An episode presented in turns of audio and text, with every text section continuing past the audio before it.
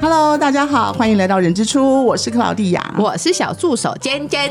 对，我们再次的欢迎詹宇夫妻来到我们的节目当中， Hello，大家好欢迎大家好欢迎两位，刚刚就这么随性的聊了起来，哎 因为对真。的太兴奋了。呃，对，所以继上次那一集的我们在讲的蒙特梭利教育之后，我想说继续让呃战宇夫妻两位来跟我们分享，看看到底在家进行蒙特梭利这个教育理念的时候，到底应该注意什么事情？我觉得环境上面，因为上次有讲到，譬如说，我们可能要给小朋友打造一个安全的环境，让他自己去探没错索，不没去错阻碍他，不去给他一个空间的限制，对让他去摸、去挑战、去抽卫生 纸啊，或者去抽湿纸对巾。没有啦，抽卫生纸、抽湿纸巾是因为开心他们的发展对。嗯那还有没有什么特别是需要去注意的，或者是可以在新生儿时期就是可以做的蒙特梭利的一些事情？重要的应该是断奶吧。零到六个月，我们可以提供的环境就是帮助孩子在视觉跟手眼协调上的发展。是对，然后六个月之后，我们要让孩子吃饭，这件事非常重要。因为现在你会发现，很多到了两岁、三岁甚至更大的爸妈都会在说，我的孩子其实都不好好吃饭，吃饭不专心等等等等的问题。嗯对，其实嗯都可以回推到在这断奶敏感期的时候，这爸妈做了些什么？因为如果让孩子自己吃饭，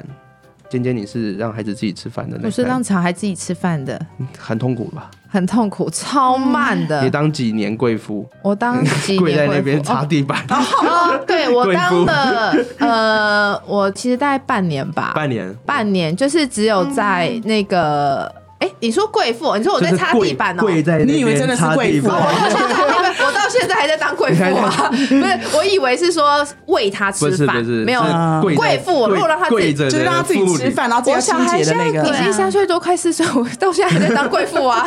很好你做得很好对他好现在就算自己吃，还是在掉满地，做所得以很好我还是在当贵三妇。岁的孩子可以让他自己擦了。嗯嗯，哦啊，对对，他现在会自己擦。对，那那很好。对，但是如果以新生儿来讲，就是要有心理准备要当贵妇，可是当贵妇是件很很累的事情，因为这件事很真的很麻烦，真的很累。那为了让自己可能方便一点，或者是不要那么累，会选择用喂的。嗯对那那喂到一岁之后，他就会开始不自己吃饭了。就是有很多爸妈的在两三岁的时候就会一直说你要自己吃啊，你要自己吃啊，然后但是他都不吃，然后就喂了嘛。但是因为我们从以前都没有让他自己吃的习惯，他也不知道该怎么自己吃，所以我觉得自己吃饭是新生儿六到十二个月一定要学习的事情，这真的很重要。对呀、啊，不要让那个什么爸爸妈妈、阿嬷他追着拿着饭碗追着他跑，嗯真的那就是在六个月到一岁中间没有让他学习着自己来动吃饭手，对不对？对是这样的关系。所以在成人这边，我们一定要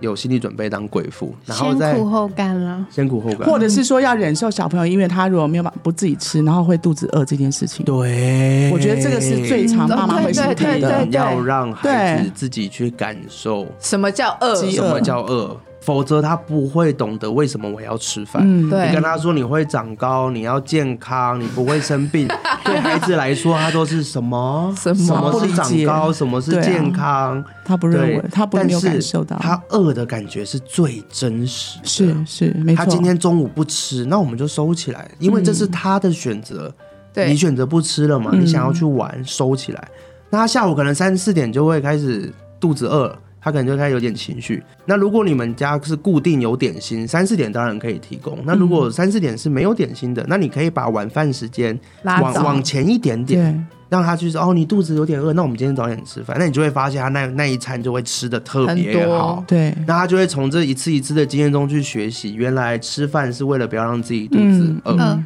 所以饿这件事很重要。大人真的很重要。大人真的，因为这让我想到，因为小孩如果他不吃，或者嗯是让小孩自己吃，可是他真的吃太慢了，久到我真的是时间到我要收了。可是你要，你知道你要收的时候，那个时候你那时收候的心那情个对语不对气跟心情不能是不好 的、欸对不对？对是要开心的。我就会跟他说：“你不吃了 吗？呃不吃了吗？不用到就要开心收掉 喽。”不你知用道到吗？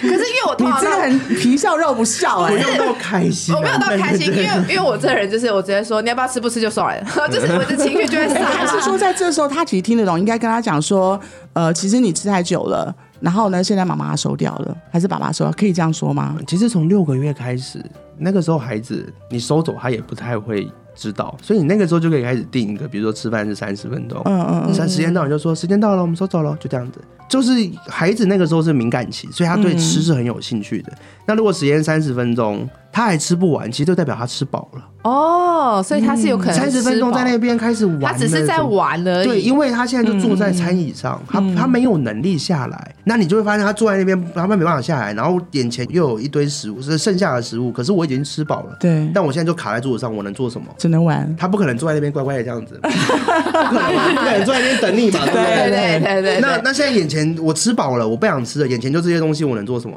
我就开始玩了，嗯，所以这时候就可以收掉了，就可以收了。哦，其实还有一个小技巧，就是他们就是这时候对食物特别感兴趣，嗯，然后很想吃，很想抓，那这时候就准备一些多样的，然后鲜艳的，嗯，然后就是可以有一些变化的，嗯，然后他对们就颜会色比较多种颜色，然后呢形态也比较不一样的嘛。对，就是不要只固定，比如说就粥，嗯就是您除了粥之外，然后可以有米饭、饭团，嗯然嗯后嗯或是小馒条条头、嗯状小馒头包子，条状的胡萝卜对对对，对然后香蕉这种就是抓也不我的，对对对对，就是也可以尽量去多多变化。嗯所以他每天看到，你看小朋友看到，哇，今天又有这个什么，那他会不会想抓？对对。对，很棒哎、我觉得这视觉又有刺激，对不对？嗯然后又吸引他对于食物这件事情，还有告诉他说多久期间妈妈才会把这个很漂亮的东西都收走 了，他就要赶快去把它这个吃完吃完。那吃不完就是吃饱了就可以收走了。这个时候也可以提供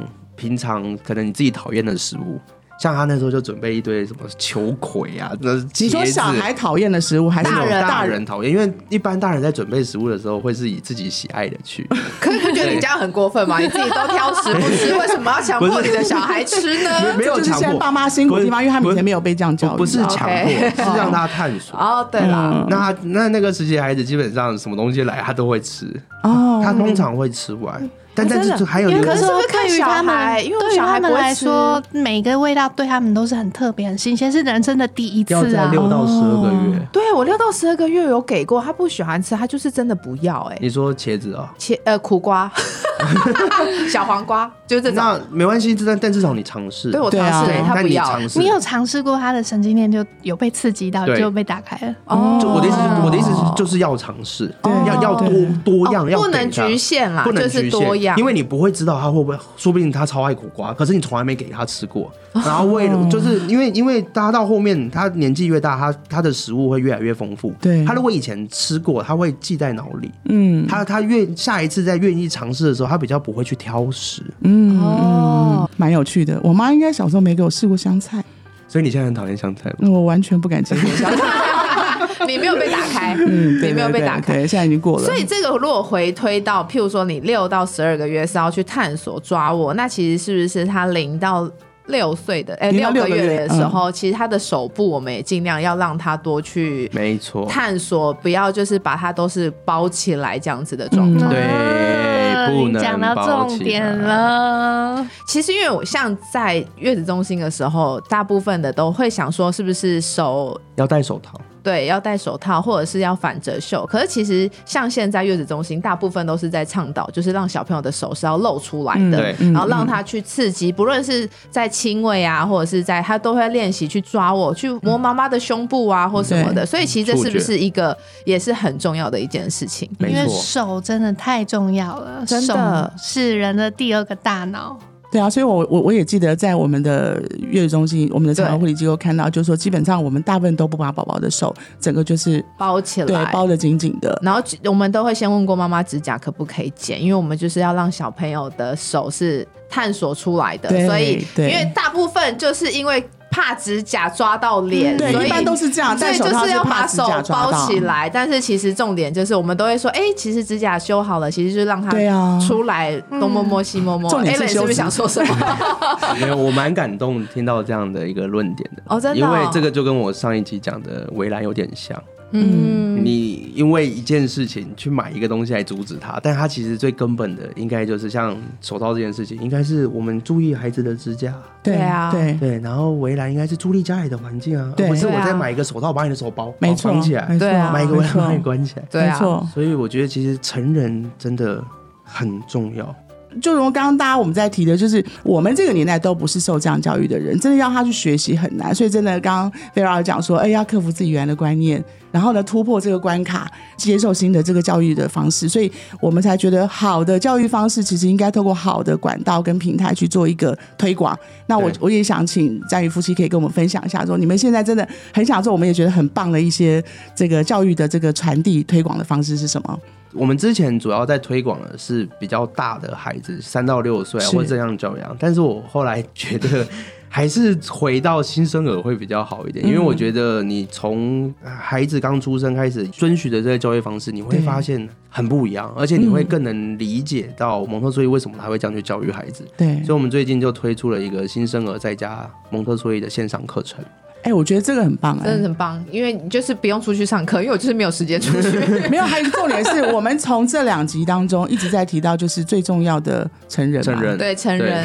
我要我们去观察，要我们去引导，但是怎么观察，怎么引导呢？因为要有人教我啊，因为对啊不然我不知道啊。然后这父母又很辛苦，就是说他自己又没有这样的教育的环境长大的，然后他自己又要去忙于现在的生活啊、照顾啊，所以我觉得在宇夫妻这边，他也希望能够透过一些很好的平台，能够让现在的爸妈能够知道说怎么做这个执行这样的一个教育的一个理念。那可不可以稍稍透露一下，就是说这个到底是怎么教这些大人呢？ 我们就线上课程，然后我嗯们有十一个章节，里面就有从出生到两个月啊，然后你要怎么去帮助孩子啊，然后所有的敏感期啊，然后怎么样断奶啊，我们刚刚有讲嗯到，它有更多的环境准备等等的，是怎么帮助孩子的视觉、触觉这些发展都在这个课程里面，然后还有像一些。我们比较不推荐的育儿用品，它也都在收录在这个课程里面。然后嗯不它推荐的，对，不给我们一些那个么。什么什么废我物们，对对，我们 的小废废物物，我们之前有录过一集育儿小废物， 真的，那时候如果真的听众朋友如果再回去看，就发现说，其实我们各个环节都是有在一起的。，对，有关关联联的。嗯呃出生到一年吧，出生到一年三百六十五天，对所以出生是指的是呃，也是从刚出生下来，就是出生一周、两周，还是一个月以后？出生下来刚就是从怀，其实从怀孕就开始。对我刚刚其实对很想问这个，从怀就孕是就说开始你刚刚讲说，就是从呃你们的老二，他说在怀孕的时候就开始是怎么做啊？那时候怀孕可以做一些胎 教，他是听音乐，可是我们给他听音乐的目的。不是说什么像听的莫扎特，好像会特别的优雅、有气质，情绪特别稳定。不是以后变艺术家不，不不不不不是不是不是这个，我们给他听音乐是因为要给他一个参照点。参照点参照点就是他出生之后，他再次听到这个歌，他就会想起在子宫那样温暖、安全的一个状态，这就是所谓的新生儿的参照点。哦嗯所以我们给他听，哦固定给他听一首歌的目的是，他之后出来，如果在这个世界中他发生一些情绪不稳的时候，我们会再放这首嗯歌，它就是一个参照点。而且在那个时候多跟孩子讲话，其实孩子的语言发展是从怀孕七个月到五岁，这是语言敏感期。怀你如孕果七个月，哦，他七个月的时候听力就已经发展啊完对哦对对对对，没错，所以你这个时候就应该要多跟他讲话，他都在吸收词汇。嗯哦，没错，我我觉嗯得这边要给父母一个算是观点吧，就是我们在做教养的时候，其实不要追求立即的效果。传统教养它就是追求立即效果，嗯，嗯，因为你今天孩子不听话，我打了他马上听话，或者是对万用的一二三，哦我数到三哦，一二三马上有效。我们都在追 求这个，但是教养一个孩子一个品格的养成，嗯，它其实要十多年的时间。所以像语言教育这件事情，很多爸妈他可能不共读、不讲话，因为我我不知道我跟一个小 baby 共读要干嘛。但其实你在做的都在未来，等到他两岁语言爆发的时候，你就会发现很不一样。嗯，很多到两岁之后，可能还只会讲爸爸妈妈一些简单的字，那就是因为他前面几年他都没有在提供他丰富的语言刺激，然后等到两三个月的时候说啊奇怪，为什么我孩子不会讲话？那我该做些什么？那就已经有点错过那个事情。所以嗯在蒙特梭利教育里面，尤其是零到三岁，很多时候你做的事情，它看似都是任何无效的。就像你让孩子自己吃饭，他吃的乱七八糟的，你给他试个三次，你可能会觉得你都只会把这边用乱，根本不可能，你就选择我不要了，我剥夺了。但你换来的就是你后面要一直追喂他嘛。嗯，刚刚太太有讲到，他就是一个先苦后甘的教育，没错前六年当爸妈真的很辛苦，真的会很辛苦。但是你如果愿意提供他这样的协助，给他这样的教育，你到他小学，你会很轻松，甚至到青春期，你可以不用迎接叛逆期。嗯，其实我觉得跟詹宇夫妻聊聊，越聊越多，越认识越久之后，就发现说，其实我们在做这些教养也好，照顾也好，其实在很多的理念都是一样的。对啊，你还记得我曾经跟你说过说，你的小孩两三岁那讲话那个词汇那跟表达超级好，我说哎、为什么这样？他跟我说，因为其实我们一直在推广亲子共读。嗯，他说他真的跟我讲，亲子共读非常非常的有用，因为我们自己有相同的年龄的小孩，就是亲戚的小孩，会发现说这个语言发展真的有很大的关系。真的，呃真是很大的是差别真的有关系。对对所以蒙特梭利可能就是刚刚 Alan 说，从怀孕七个月开始，怀孕这个月开始就可以大量跟孩子讲话了。对，然后呢就教导说怎么样去在呃宝宝肚子里，然后一直到成长到五岁前这个整个过程，然后要讲说真的不要太期望说马上有立竿见影的效果。没错，哎、因为真的，因为那时候我们家宝宝还是宝宝的时候，我们真的是每天都会念一本故事书。嗯嗯然后我老公也是觉得，嗯，太无他只是感。疑惑而已。他疑惑，他他真的只是疑惑，然后有时候我会命令他念，因为因为爸爸念跟妈妈念的效果真的不一样。嗯对爸爸爸很重要。对，可是我的小孩让我最感动、最感动的时候是大概在他一岁出头，因为那时候疫情最严重，我们真的都关在家里。然后他会自己在我忙的时候，他自己会去书柜，他会去拿一本书，然后就自己坐着在那边看书。嗯嗯 嗯，我那时候觉得天啊，有点感动，觉得 不枉费我念成这样子。真的真 因为的，你让小孩安静就是一件很可怕的事 情，而且尤其是你在没有看到他的时候，你会觉得天哪，你是不是又在捣蛋？ 对，但是那时候但是他安静竟你然发在现念他书就是自己坐在他自己的小沙发，然后自己拿着一本书，然后就在看。然后我不知道他有没有看得懂，但是我觉得享受这个片刻的宁静蛮好 的，嗯立刻就赶快拍起来。对，所以刚刚那个战宇夫妻所分享说，你们这个线上的课程啊，对哈，那他是从七个月一直怀教孕七个月到一岁，到一岁，对然后整个就是很具体告诉呃就爸有妈，有理论、有实战，还有嗯环境的布置，嗯，都在这个里面。而且嗯它是永久观看的，也就是说，你可能正在怀孕，才刚怀孕啊，你可以先买。 然后你可能到一个月、两个月，你可以按章节去看，哦，然后就是可以一直重复看对，一直重啦，嗯复看。你因为你可能它没有时效你，性你可能刚出生就看完了，然后等到六个月的 时候，有点忘记，有点忘记断奶敏感，有点忘记断奶敏感期要做什么了。应该会忘那记我再回去看断奶敏感期的章节。对，所以它是这样，它是这样子的。可是这个是要到哪里才可以去上这堂课哦呢？，到我们的官网或者是脸书“张宇夫妻”都有这堂课的资讯。我相信这个呃线上的课程啊，应该我绝对会造福到很多很多现在的爸妈，会帮助到，因为现在其实上网搜寻真的有很多种方式，非常非常多。但是你真的不知道非常哪一种方式真的是比较适合自己，或者是对小孩好，对自己也好。对我，这个时候就要帮蒙特梭利也配一下， 没有只要是好的，我们都愿意分享。因为蒙特梭利它就是个因材施教的教育方式。我刚刚我上一集有讲嘛，它的关键是在观察孩子，所以哪怕你的孩子是很好动的，你的孩子是很安静的，你的孩子是什么类型的，对，他都是用蒙特梭利，因为他回到成人身上，他的重点是在培养成人如何去看孩子，所以他是适合每一个父母、每一个孩子的。嗯，他不是说一一定就是很 SOP 的那种，他是很弹性、很灵活的一个教养方就式是。说他没有什么对跟错，它是对一个方法。他就是观察孩子，你的哦孩子是如何茁壮的，你要如何去协助他。是，所以你的那个课程里面是教导说，会不会有一些这个案例说，爸妈应该用什么样的心态去面对这件事情？有啊，也有我的嗯这样，应该这个很这是关键嘛？嗯对，就是怎么样因为去成人很重 要。 怎么样去把大人的这个想法去转念，然后呢去做调整之后，才能针对这个宝宝的成长发展可以更有帮助，嗯更符合这个没错蒙特梭利的理念，对不对？其实上了这堂课之后，你应该就会转念了。就像我刚刚讲的，你看，你看孩子在爬，你就会用我那样的眼睛去看他，不会觉得你爬过去翻包包是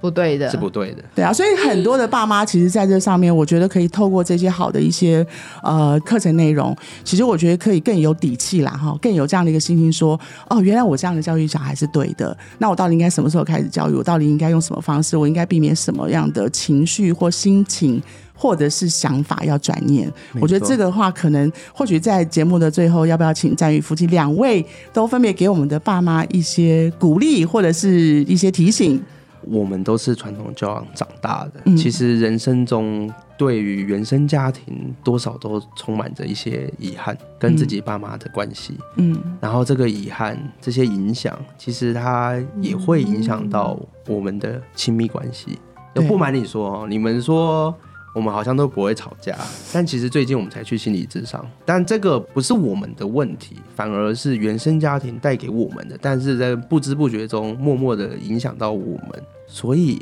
这个时候送大家一个金句啊、这这句话很有名，就是不幸的人用一生去治愈童年，啊幸运的人童年疗愈一生，所以其实这个教养方式，蒙特梭利也许不是最完美的、最棒的，但是它一定比传统教养来得好。是它是一个选择，可以了解看看、练习看看。它最重要带给你的，除了是孩子的人格品格的发展，更重要的是，我觉得就是那份亲子关系。是因为很多时候真的传统教养的确让很多人守规矩没有错，但是他就是赔掉了亲子关系。嗯有多少人跟爸妈长大后不讲话、不谈心，甚至断绝关系、离家出走等等等等等嗯等，太太嗯多了。嗯我但我就我相信，不论是爸妈或是孩子，他都还是渴望那份亲密的感觉，那份对亲子关系。我真的觉得，我我其实，在做这件事情，我我原本是抱持的期待跟理想是，我希望我的孩子这这个世代就可以翻转，嗯但我后来发现，应该是没办法，应该要等到他们再教育孩子，才有机会去翻转。其实我最近常常在跟我们的团队同仁在分享，因为我们其实也今年度其实人事处也做了很多不一样的准备，应该说我还没有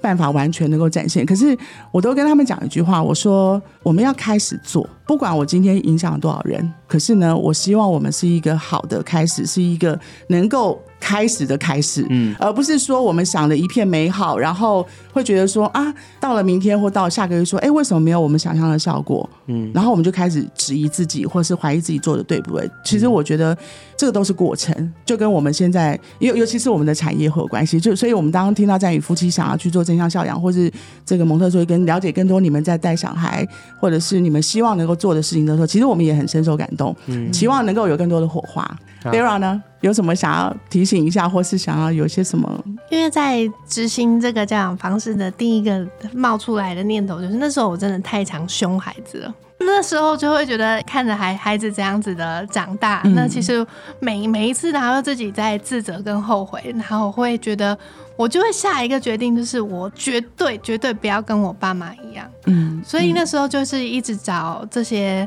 呃房间的这些教育方式。嗯那我们尝试过后，那真的是会。虽然过程很痛苦，但是到现在跟孩子的连接是跟以往不一样，而且这也是我们在追求的嘛。因为我们在追求的不是让孩子离我们越来越远啊，是我们在教养他、教育他之后，我们可以有更好的亲子的连接跟关系。是，所以现在可以对看到詹宇夫妻两个人，其实，在讲整个过程当中，我觉得跟小孩亲子之间其实都有爱的连接，我们可以感受得到。嗯，所以我们期望能够互相鼓励打气，不管我们今天对做的事情有多困难，哪怕多只辛影响一没个错人、没一个错孩子，那都是一个改是变。嗯我们一起努力。所以、呃，非常谢谢詹宇夫妻再次来到我们的节目当中。最后其实结尾有点起鸡皮疙瘩，对。对， 有不知道点怎么感讲，动。对，所以很开心，很开心能够再次的听到，呃，在宇附近能够针对蒙特梭利的这样的一个教育的方式，能够跟大家做分享。那也欢迎各位听众，如果有其他想要了解的议题，也欢迎在我们的留言处留言。